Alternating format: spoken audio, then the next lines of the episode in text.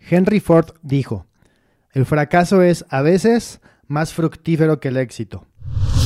Bienvenidos al quinto episodio de El trayecto de la vida. Yo soy Germán Mendiola, comunicólogo, dog lover, apasionado del fitness y creador de contenido en medios digitales. Los capítulos de este podcast serán publicados los días jueves para que estés al pendiente. Si te gusta el episodio que vas a escuchar, compártelo para que otras personas se puedan motivar y actuar a hacer lo que tanto han querido. Si hay un tema del cual te gustaría que hablara, me puedes escribir a mi Instagram, que es germánmendiola01, y platicamos acerca del tema. El episodio de hoy está titulado Fracasa para ganar, y va acompañado de la frase de Henry Ford que dice así. El fracaso es a veces más fructífero que el éxito. En este episodio no hablaremos acerca de un libro en particular, sino de cómo el fracaso a la larga te hace una persona más fuerte y en resumen, más apta para todas las áreas de la vida, si es que tú lo decides.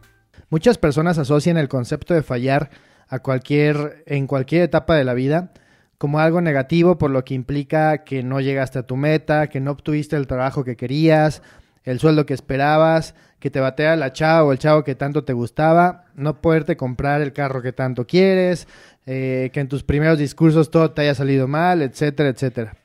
Sin embargo, es muy importante tener en cuenta que todo se interpreta desde la perspectiva en que se ven las cosas. O sea, tú decides que es una derrota definitiva y que no. Hay un concepto, o más bien es una palabra que últimamente ha estado mucho de moda, y es la resiliencia. ¿Pero qué es la resiliencia? Bueno, dentro de los resultados que encontré, escogí esta que es la que se me hizo la más certera al tema en cuestión.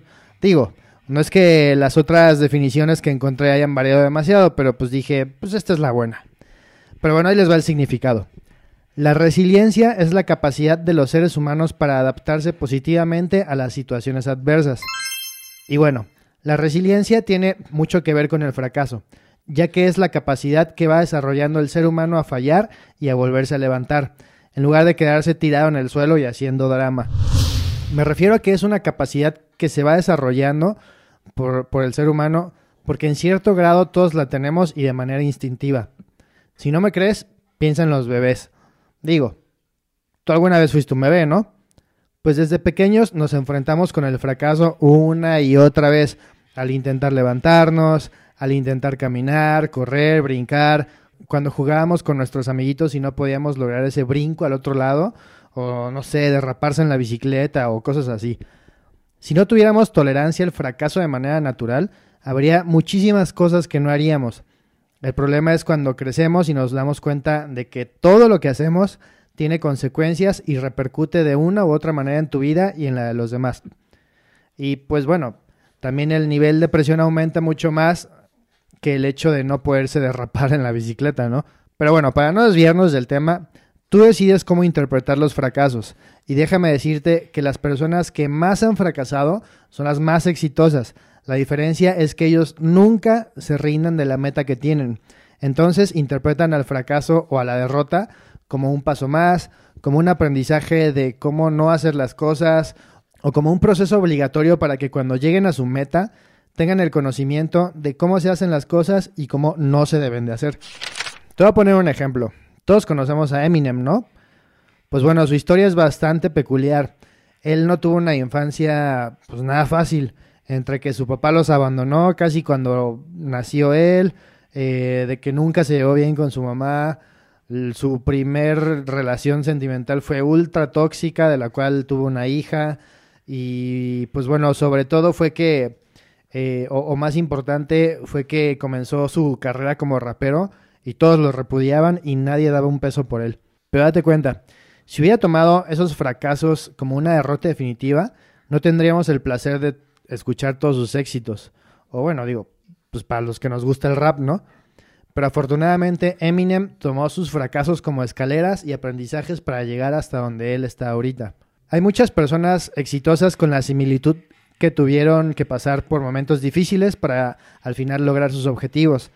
Entre ellos están Walt Disney, Sylvester Stallone, eh, que incluso con él, desde los inicios de su vida, tuvo un gran reto porque Stallone a la hora de nacer, eh, pues bueno, los doctores obviamente accidentalmente le provocaron una lesión el cual hizo que, que quedara paralizado de cierta parte de su cara. Por eso es que habla, pues como habla el güey.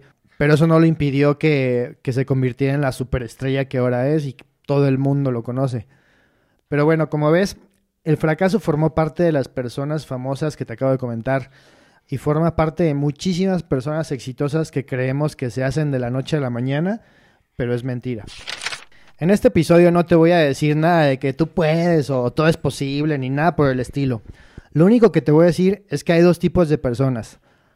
Las que toman el fracaso como un requerimiento para llegar a su meta y las personas que ven el fracaso como el término definitivo de sus sueños, por muy chicos o grandes que sean. Ponte a pensar un poco acerca de tu vida y respóndete esta pregunta. ¿Qué tipo de persona eres? Si eres de las personas que al primer fallo se rinden, ¿neta quieres seguir así por el resto de tu vida, cambiando de meta cada rato nada más porque fallaste o te rechazaron en algo? Solo recuerda que tú eres el responsable de todo lo que te pasa en tu vida y en ti depende qué tan lejos quieres llegar. Así que aprende de los errores y sigue adelante. ¿O no? Esa es tu decisión. También conforme vayas aprendiendo de los errores, es un hecho pero neta, es, es un hecho que si sigues adelante, los fracasos que en un momento determinado te agobiaban, los vas a ver como algo insignificante. Eso es un sinónimo de que has crecido como persona y que te has hecho alguien mucho más fuerte. Si te gustó este episodio, por favor, compártelo para que más personas puedan escucharlo y se puedan motivar. Muchas gracias a todas las personas que me escuchan y que me escriben. Créanme que me hace muy feliz el hecho de saber que estoy ayudando a los demás aunque fuera solo una persona. Con eso me doy por bien servido. También les quiero comentar que las temporadas de El Trayecto de la Vida son de 5 episodios, por lo cual este es el último episodio de la primera temporada. Me voy a tomar un tiempo para mejorar la producción del podcast y regresar con más calidad, invitados y más motivación. Recuerda que si hay un tema del cual te gustaría que hablara, me puedes escribir a mi Instagram que es germánmendiola01 y me platicas de tu tema. Este podcast se trata de ayudar a los demás, así que si necesitas hablar o desahogarte con alguien, también me puedes, también me puedes escribir al perfil que te acabo de mencionar. Muchas gracias por escuchar, yo soy Germán Mendiola y nos escuchamos en la siguiente temporada. Y recuerda, la vida es larga pero pasa rápido, tú decides cómo vivirla.